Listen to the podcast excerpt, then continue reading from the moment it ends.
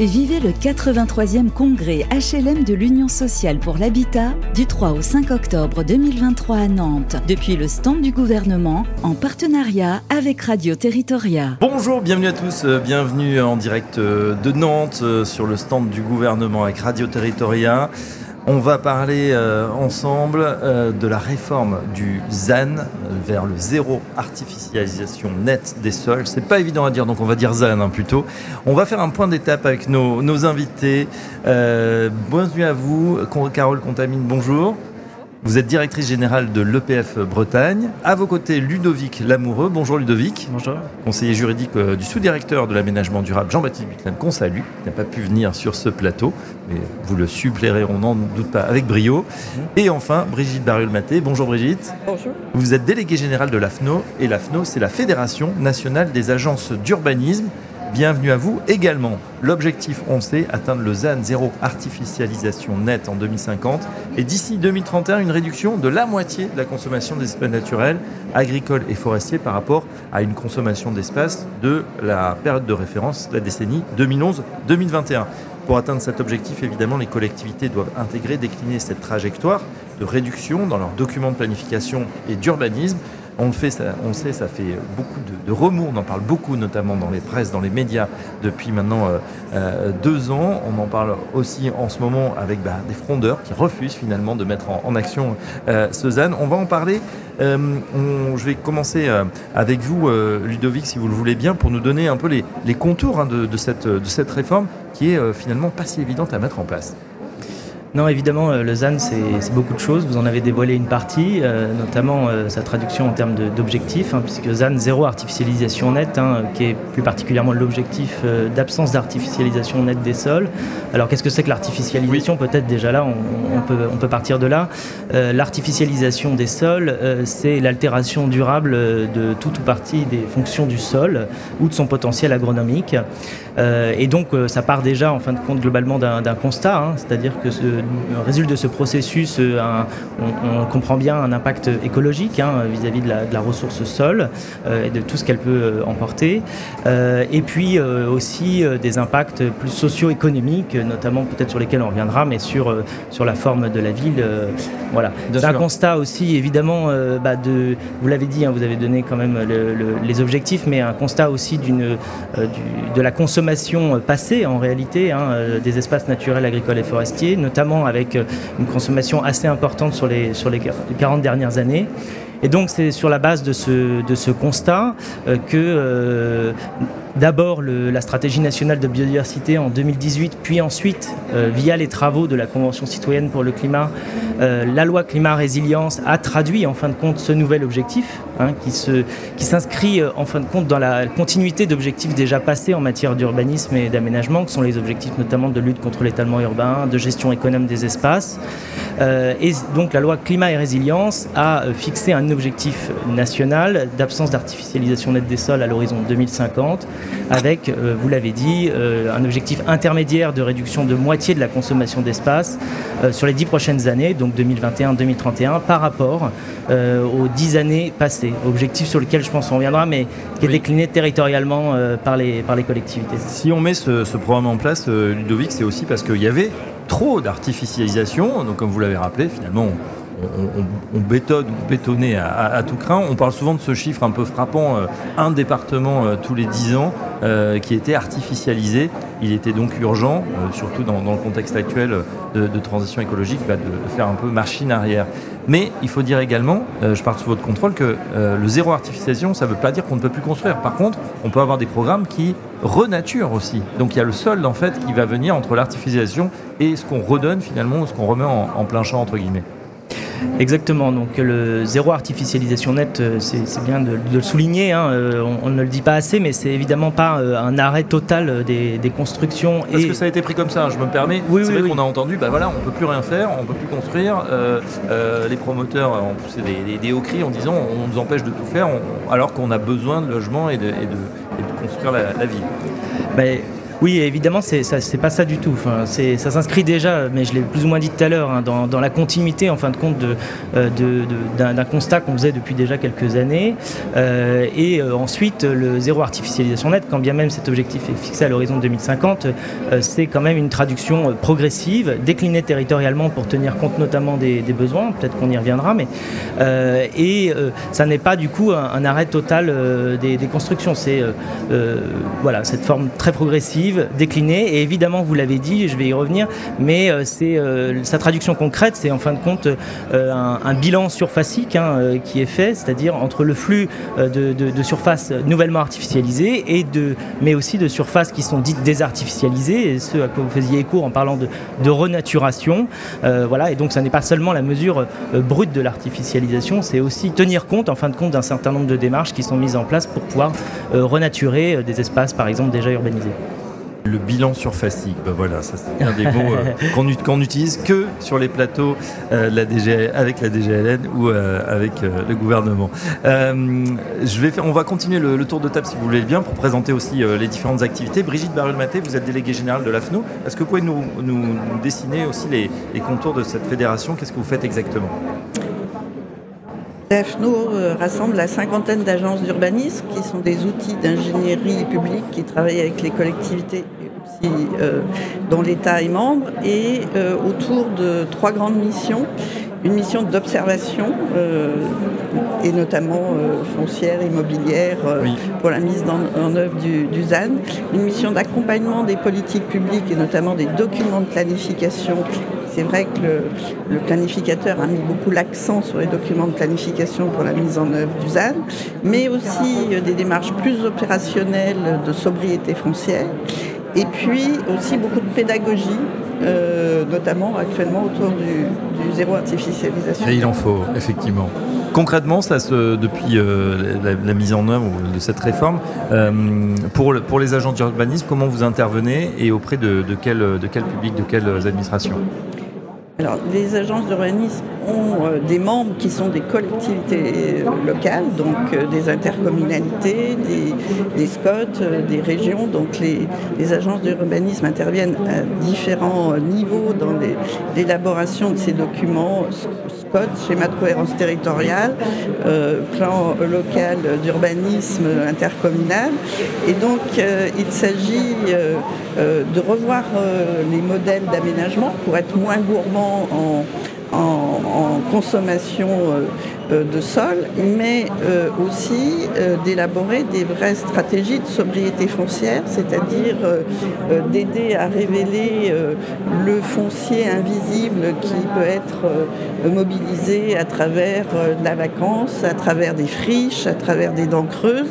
C'est aussi accompagner les collectivités dans un autre modèle d'aménagement avec plus d'intensification urbaine, mais en même temps aussi plus euh, euh, de nature en ville, plus euh, d'espaces revégétalisés pour répondre aux, enjeux écologiques aussi. Et voilà, c'est l'enjeu, c'est de construire vraiment une ville petit peu différente, densifiée, vous l'avez dit, reconstruire la ville sur la ville en utilisant aussi des espaces qui étaient déjà artificialisés et peut-être, euh, vous l'avez dit, euh, des friches, bon, bien sûr à dépolluer. Il y a d'autres enjeux. Euh, peut-être c'était plus un peu plus compliqué que voilà de construire sur une terre vierge, mais en même temps, on en a besoin.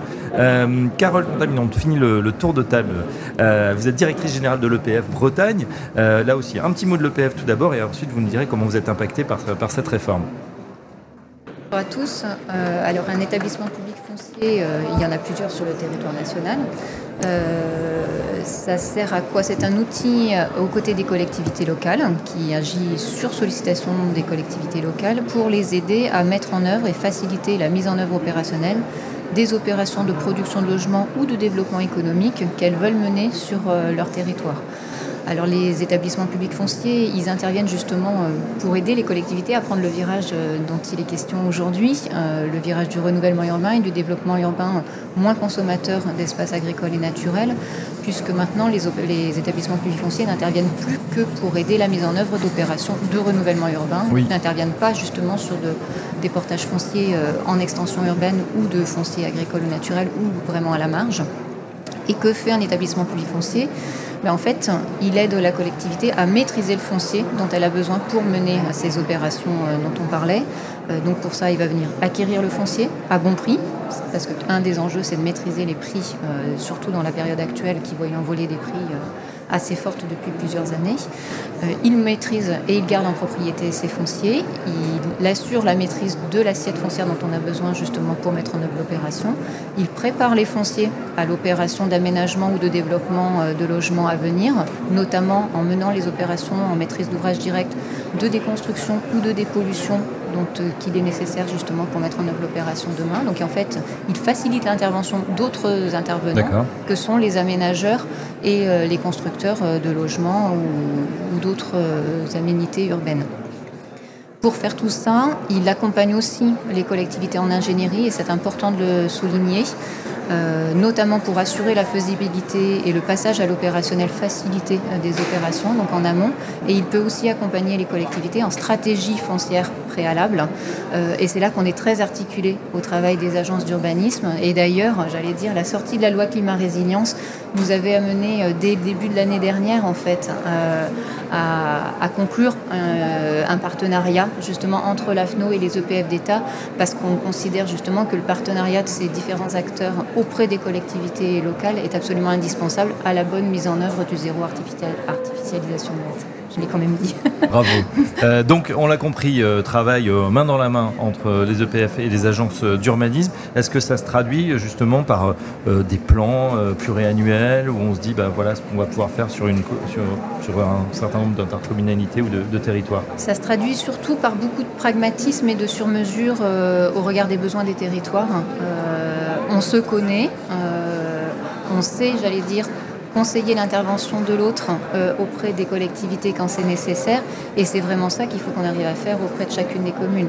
Le zéro artificialisation nette, en fait, il, renforce la légitimité d'intervention de l'action foncière.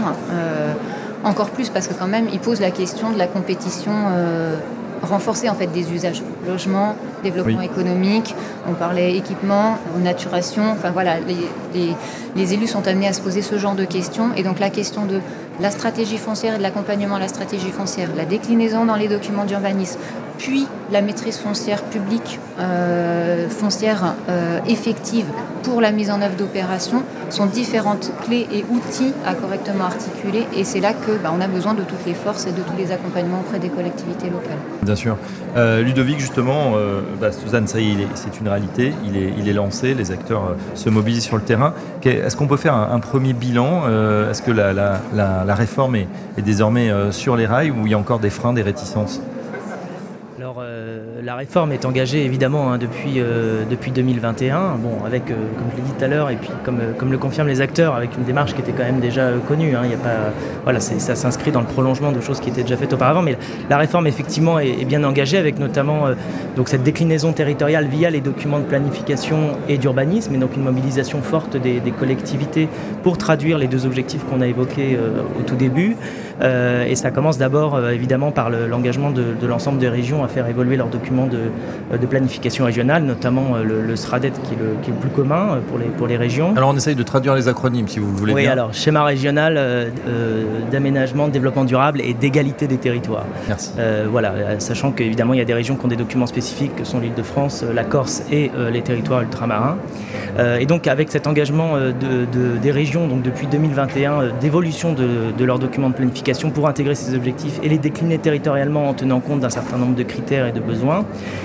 évidemment, euh, tout le, monde, le sait, il y a eu, euh, au vu d'un certain nombre de, euh, discussions sur le ZAN, une nouvelle étape législative hein, qui a été actée en juillet dernier, qui est venue non remettre en cause les, objectifs, mais évidemment compléter, renforcer le, dispositif pour mieux tenir compte des, spécificités territoriales, donner de nouveaux outils aussi aux collectivités, notamment aux maires. donc on peut dire que oui, effectivement, la réforme est bien, est bien en cours, et en s'appuyant notamment évidemment sur, euh, sur des acteurs clés euh, que sont notamment les EPF et les agences d'urbanisme. à, travers vos paroles, Ludovic, on entend qu'il y a une certaine ingénierie aussi qui est nécessaire. on parle de documents d'urbanisme, on se dit que peut-être pour des communes un petit peu plus petites, c'est pas évident d'avoir les moyens. Comment les agences d'urbanisme interviennent sur ce plan-là, Brigitte? Ma collègue de, l'EPF l'a bien dit, je pense qu'il faut pouvoir dire aux communes, aux intercommunalités qu'elles ne sont pas seules. En général, sur leur territoire, il y a des ingénieries qui peuvent les accompagner sur euh, toute la chaîne du processus. Donc euh, on est dans une période assez forte de révision des documents d'urbanisme pour pouvoir intégrer le ZAN à tous les niveaux régional, euh, schéma de cohérence territoriale et à l'échelle communale ou intercommunale.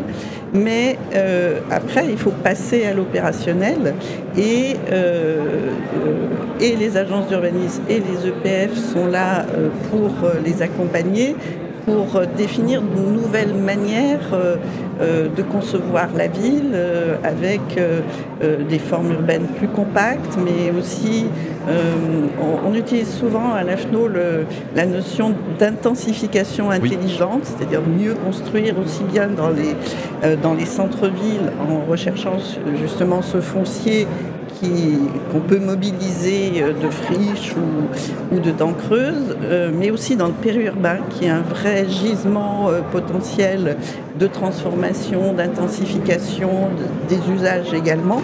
On parle beaucoup des zones commerciales en périphérie. On sait que voilà, dans les villes moyennes, il y en a beaucoup. Euh, il y a effectivement C'est une des pistes évoquées en tout cas par le ministre du Logement. Tout à fait. Euh, et il y a des programmes en cours qui permettent de mobiliser euh, du financement pour la transformation et des centres-villes comme Action Cœur de Ville, Petite Ville de demain et aussi maintenant euh, du potentiel des centres commerciaux euh, qui doivent aussi muter parce que la, conception du commerce mute également. Et tout ça entraîne quand même un changement important euh, dans les représentations des modes de vie. Et il y a aussi une dimension très forte d'embarquer tout le monde dans d'autres modèles d'aménagement qui ne sont pas obligatoirement ceux qui ont prévalu dans les années écoulées. 70-80, c'est vrai que l'hypermarché, euh, voilà, où tout le monde allait, on allait pousser le, caddie le, samedi après-midi, c'est un petit peu euh, passé de mode et il faut réinventer évidemment ces grands ensembles. Euh, comment ça se traduit, Carole Contamine, au niveau justement de, votre région? On va focuser puisqu'on a, l'exemple de l'EPF Bretagne. au niveau de, de, votre territoire, est-ce que vous pouvez nous donner des exemples pratiques de comment ça se met en place? Alors comment ça se met en place? Ça se met en place pour ce qui concerne le PF par euh, un doublement du rythme de sollicitation depuis 18 mois. Un doublement D'accord. On passe de 1 à 2 ou de 100 à 200 Alors on passe de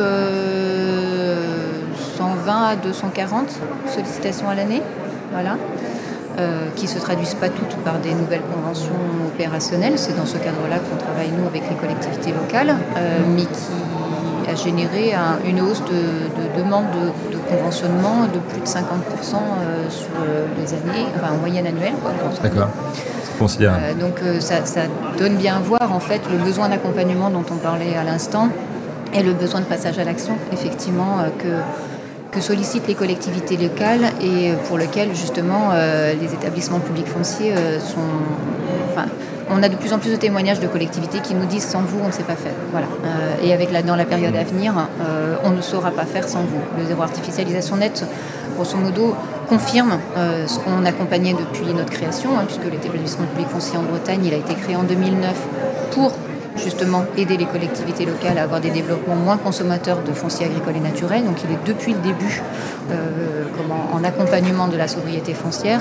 Mais là, la prise de conscience, elle est telle que nombre de collectivités se tournent vers nous de façon très forte. le, premier, le premier changement, en fait, il est là. Après, j'allais dire, dans le travail quotidien opérationnel, ça ne change pas grand-chose pour nous, euh, parce que la matière était déjà celle qu'on travaillait euh, depuis déjà plus de dix ans avec les collectivités c'est-à-dire du foncier de densification, d'intensification, du foncier de, friche. Euh, voilà, donc ça, on, le connaît déjà et c'est ce qu'on continue de faire mm. avec les collectivités locales.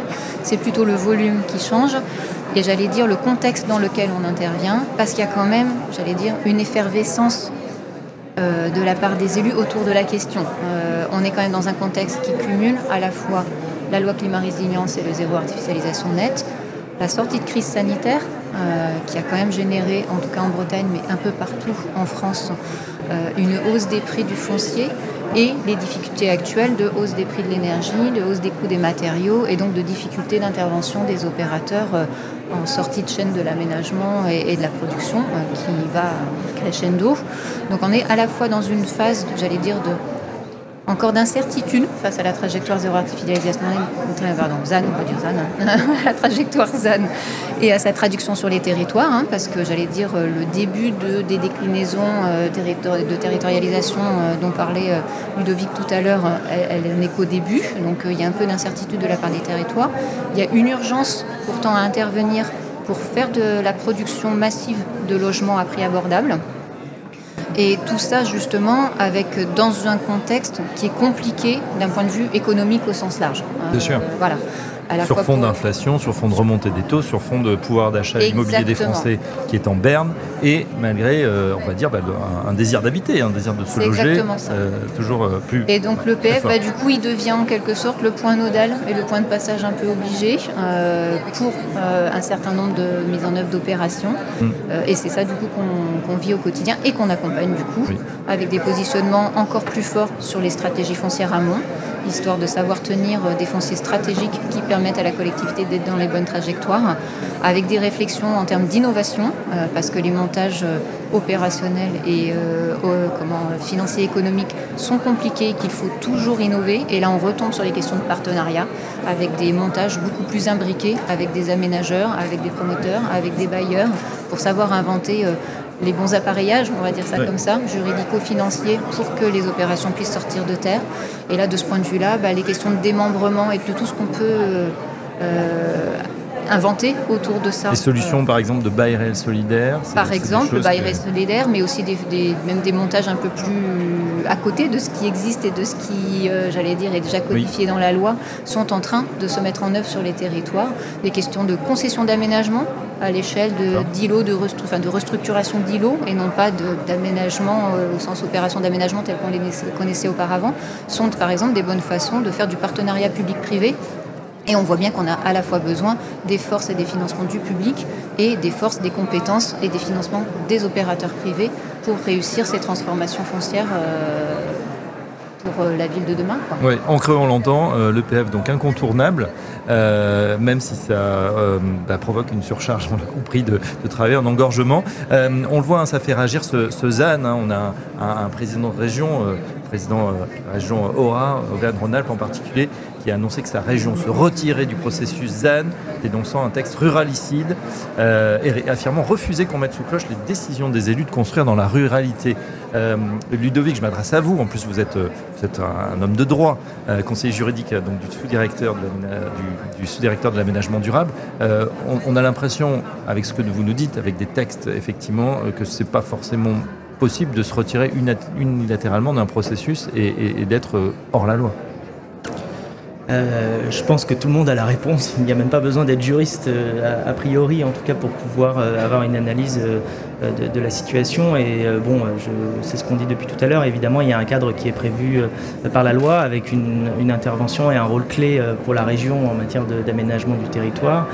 Et donc, il y a un certain nombre de, mesures qui sont, qui sont prévues en ce sens. Et évidemment, la loi s'applique à l'ensemble des territoires et des, des parties impliquées. Après, évidemment, au-delà de, tout ce qu'on a pu dire, la loi n'est pas que, en fin de compte, on va dire, une déclinaison euh, imposés euh, aux collectivités via leurs documents. C'est aussi, euh, d'un point de vue normatif, un certain nombre d'outils supplémentaires qui sont offerts aux élus, notamment par exemple pour réintervenir sur les zones d'activité économique.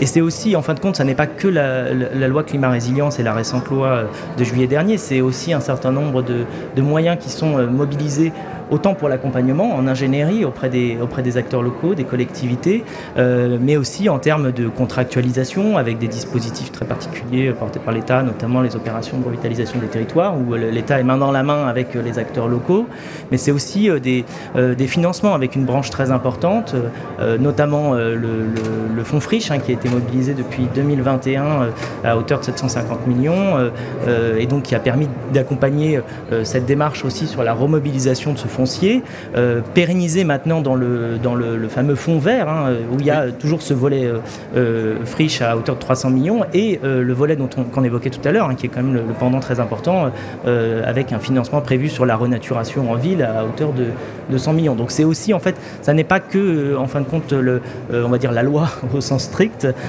et, et cette phase de déclinaison des objectifs, c'est aussi tout un ensemble d'outils, d'acteurs mobilisés et de financements mobilisés.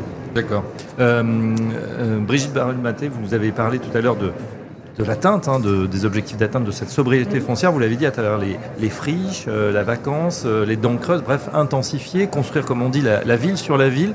Euh, très pratiquement, quels sont les, outils, ou pour ceux qui, nous écoutent, les, ressources finalement qu'on peut mobiliser, qu'on peut mettre en œuvre dans les agences d'urbanisme? On peut, vous contacter en direct? Comment ça se passe?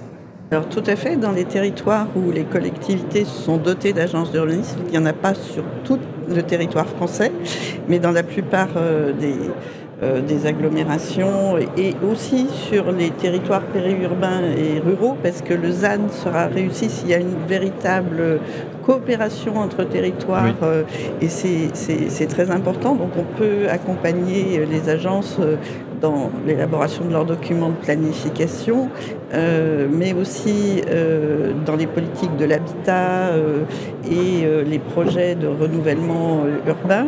Et puis aussi une dimension qui est importante, c'est celle de la connaissance, de l'observation, puisque le ZAN, il y a une dimension de mesure qu'il va falloir opérer. Et donc les, agences sont, sont, tout à fait mobilisées pour y répondre et partager la connaissance, c'est aussi préparer les, décisions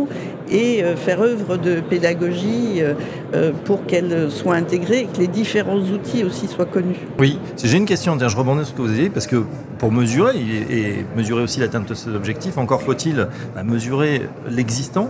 on a justement sur la période de référence 2011-2021 les bons outils, on a les mesures exactes, la data finalement pour pouvoir comparer par rapport à la, à la, prochaine, à la prochaine échéance? Alors, il existait déjà beaucoup d'outils d'observation dans les territoires euh, de l'habitat, de la mesure de la consommation des espaces naturels et agricoles euh, et des observations partagées, puisque l'objectif c'est de pouvoir en débattre euh, au niveau local. Et là, l'État dote le territoire d'un outil homogène euh, qui permettra euh, d'avoir une référence commune qui n'est pas du tout, euh, qui ne va pas se substituer aux outils locaux. Il y a vraiment un enjeu d'interopérabilité entre la connaissance locale et cet outil de mesure nationale, mais qui permet aussi qui permettra de, répondre aux engagements nationaux, parce qu'il faut peut-être aussi rappeler que cette zéro artificialisation nette, ce n'est pas seulement la France qui le met en mais c'est un engagement européen, bien sûr. et euh, qui est aussi en lien avec euh, nos engagements euh, accord de Paris, de décarbonation. donc c'est un défi à réussir ensemble. C'est vrai que beaucoup d'acteurs peuvent le craindre du fait que ça paraisse des, objectifs un peu contradictoires. Et il y a un enjeu à innover pour justement sortir par le haut et réussir cette transformation des territoires. Bien sûr, et ça résonne avec l'actualité, hein, avec un mois de septembre, vous l'avez entendu, euh, extrêmement chaud. Hein. on, est, vraiment sur une trajectoire assez inquiétante, donc il est temps quand même de, réagir, même si ça se fait dans un temps long. Une question pour vous, euh, Carole Contamine. Euh, je rappelle, vous êtes directrice générale de, l'EPF Bretagne. Sur, ces, sur cette feuille de route, on va le dire, certains justement critiques disent on va pas y arriver, c'est trop contraignant, les objectifs sont trop hauts. Pour vous, c'est atteignable, c'est quelque chose qu'on peut réaliser dans dans la, dans la décennie à venir? Elle sourit, je le dis pour ceux qui sont en radio. Hein. La question piège à laquelle Carole Contamine ne répondra pas. non, enfin, c'est. Moi, ce que je trouve intéressant dans la trajectoire ZAN, euh, c'est que c'est pas qu'une question de chiffres. Euh, on a parlé de chiffres, euh, il y en a forcément, et la loi obligera à le faire. il y a du coup des enjeux de mesures, d'observation, de déclinaison et de, politique et d'arbitrage d'ailleurs, hein, d'un point de vue des politiques, et c'est pas toujours simple pour faire de la territorialisation.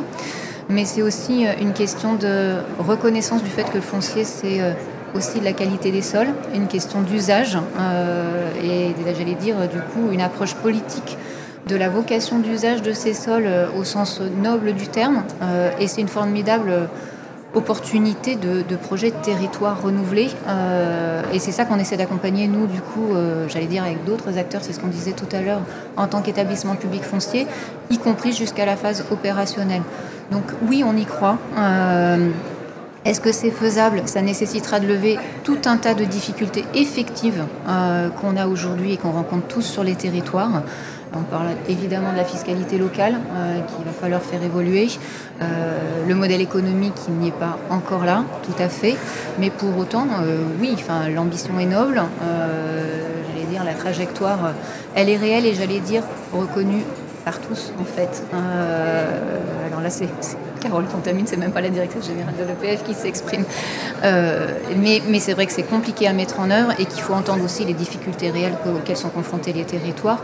Maintenant, euh, voilà, euh, c'est un beau défi à relever. On sait qu'on ne sait pas le faire chacun à l'unité et donc il y a des obligations de travail en partenariat assez fortes et on voit de belles initiatives de ce point de vue-là sur les territoires. Donc, voilà, coopération, concertation. Voilà, ça, a l'air d'être le maître mot et vous y contribuez en tout cas entre l'AFNO et les EPF. Euh, Ludovic, un petit mot de, conclusion sur, euh, bah voilà, sur ce, ZAN, cette trajectoire ZAN en tout cas bien engagée, qui, on l'a compris, soulève euh, certaines réticences, mais il y a une ingénierie aussi à, travers vos, témoignages qui est là, qui est au service aussi des, des, territoires et ça va continuer bien évidemment.